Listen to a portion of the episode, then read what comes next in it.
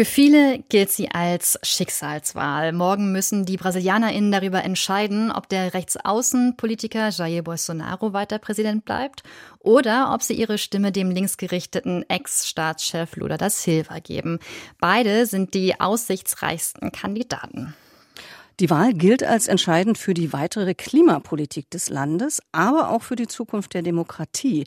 Denn Bolsonaro schürt seit Monaten Zweifel am elektronischen Wahlsystem und es wird befürchtet, dass seine Anhänger eine Niederlage im ersten Wahlgang anzweifeln und ein Gewaltausbruch droht, so wie wir es in den USA nach der Niederlage von Donald Trump erlebt haben. Ja, eine große Rolle bei diesen Wahlen spielen die sozialen Medien. Schon beim letzten Mal haben laut einer staatlich geförderten Studie fast 80 Prozent der Bevölkerung WhatsApp als Informationsquelle genutzt und damals, 2018, da bespielte Jair Bolsonaro den Kanal mit Falschnachrichten, die dann von seinen Anhängern weiter geteilt wurde. Wie sieht es in diesem Jahr aus? Azadeh Peschman hat am Rande einer Kundgebung mit einem Bolsonaro-Anhänger gesprochen und eine Fact-Checking-Redaktion besucht.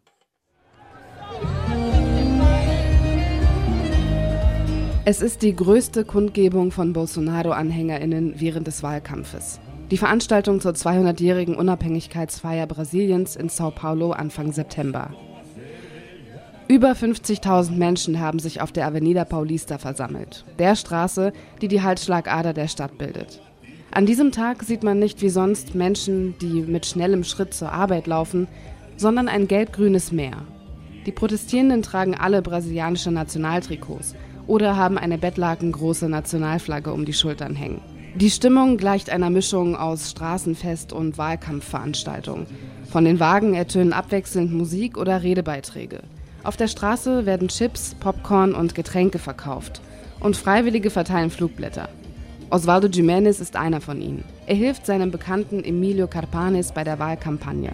Er willigt ein, sich interviewen zu lassen obwohl er dem Journalismus in Brasilien skeptisch gegenübersteht. Heutzutage gibt es in Brasilien keinen unabhängigen Journalismus. Nicht bei dem Netzwerk Globo, nicht bei TV Banji News oder CNN Brasil. Das sind alles Kommunisten, die auf der Seite von Lula stehen. Und die Folha de Sao Paulo? Folha de Sao Paulo ist auch nicht unabhängig, Veja Istoé auch nicht. Die sind alle gegen den Präsidenten. Osvaldo Jiménez ist heute auf der Avenida Paulista, um auch Wahlkampf für Jair Bolsonaro zu machen. Die internationalen Medien würden den gegenwärtigen brasilianischen Präsidenten falsch darstellen. Der Hauptgrund aber, weshalb er auf die Straße geht, ist der Kommunismus. Und der komme sicher, wenn Lula gewählt wird. Die diffuse Angst von Osvaldo, dass der Kommunismus in Brasilien Einzug halten wird, hängt stark mit Lula da Silva zusammen. Auf Nachfrage, warum er das glaubt, erklärt Osvaldo Jiménez, dass Lula sich mit dem Präsidenten Chiles getroffen habe. Das sei Beweis genug, dass Lula den Kommunismus in Brasilien einführt. Pedro Prata von der Fact-Checking-Redaktion Estadão Verifica sagt, dass das Scheinargument, Brasilien wird kommunistisch, Teil des polarisierten Diskurses ist. So einen pauschalen Satz kann man natürlich nur schlecht fact-checken.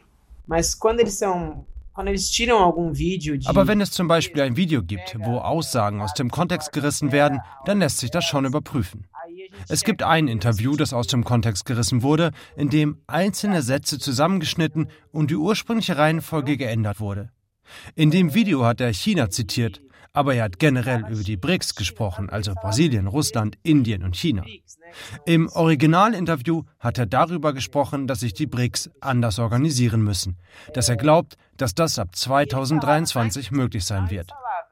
Das Video, das dann verbreitet wurde, wurde so zusammengeschnitten, dass es so aussieht, als würde Lula sagen, dass er das kommunistische System aus China in Brasilien einführen wird. E aí na internet foi recortado como se ele estivesse dizendo ele adotaria o regime comunista chinês no Brasil. Pedro Prata und sein Kollege kooperieren beim Fact-Checken mit Facebook bzw. Meta und können darüber ihre kleine Redaktion finanzieren. Die einzelnen Videos, Texte und Audios finden Sie entweder selbst in sozialen Netzwerken, wenn Falschnachrichten viral gehen, Oder sie bekommen sie von LeserInnen über WhatsApp zugeschickt und prüfen dann, in welchem Kontext sie veröffentlicht wurden. Wir suchen auch nach Berichten dazu aus vertrauenswürdigen Quellen.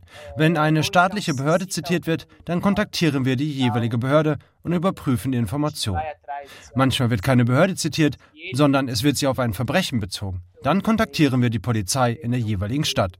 Wir versuchen auch, den Urheber der jeweiligen Nachricht zu kontaktieren. Am Ende erscheint ein Artikel, der alle Quellen und die einzelnen Schritte des Fact-Checkings offenlegt. Nur, diese Artikel gehen nicht viral, anders als die Falschinformationen. Immerhin, sie werden auf Facebook direkt verlinkt, wenn das jeweilige Video geteilt wird. Der Präsidentschaftskandidat Lula produziert mittlerweile selbst Videos, die Falschnachrichten richtigstellen sollen. Diese öffentlichen Erklärungen überzeugen Menschen wie Osvaldo Jiménez nicht. Lula, o Brasil vai virar comunista. Você de novo, cara? Melhor tempo foi do Lula. O povo comprava casa, carro. Lula vai fechar as igrejas. Ele foi presidente e nunca fechou? In dem Video sieht man einen als Geist verkleideten Menschen, der einem auf dem Sofa sitzenden jungen Mann all die Sätze entgegenbringt, die gerade als Falschnachrichten kursieren.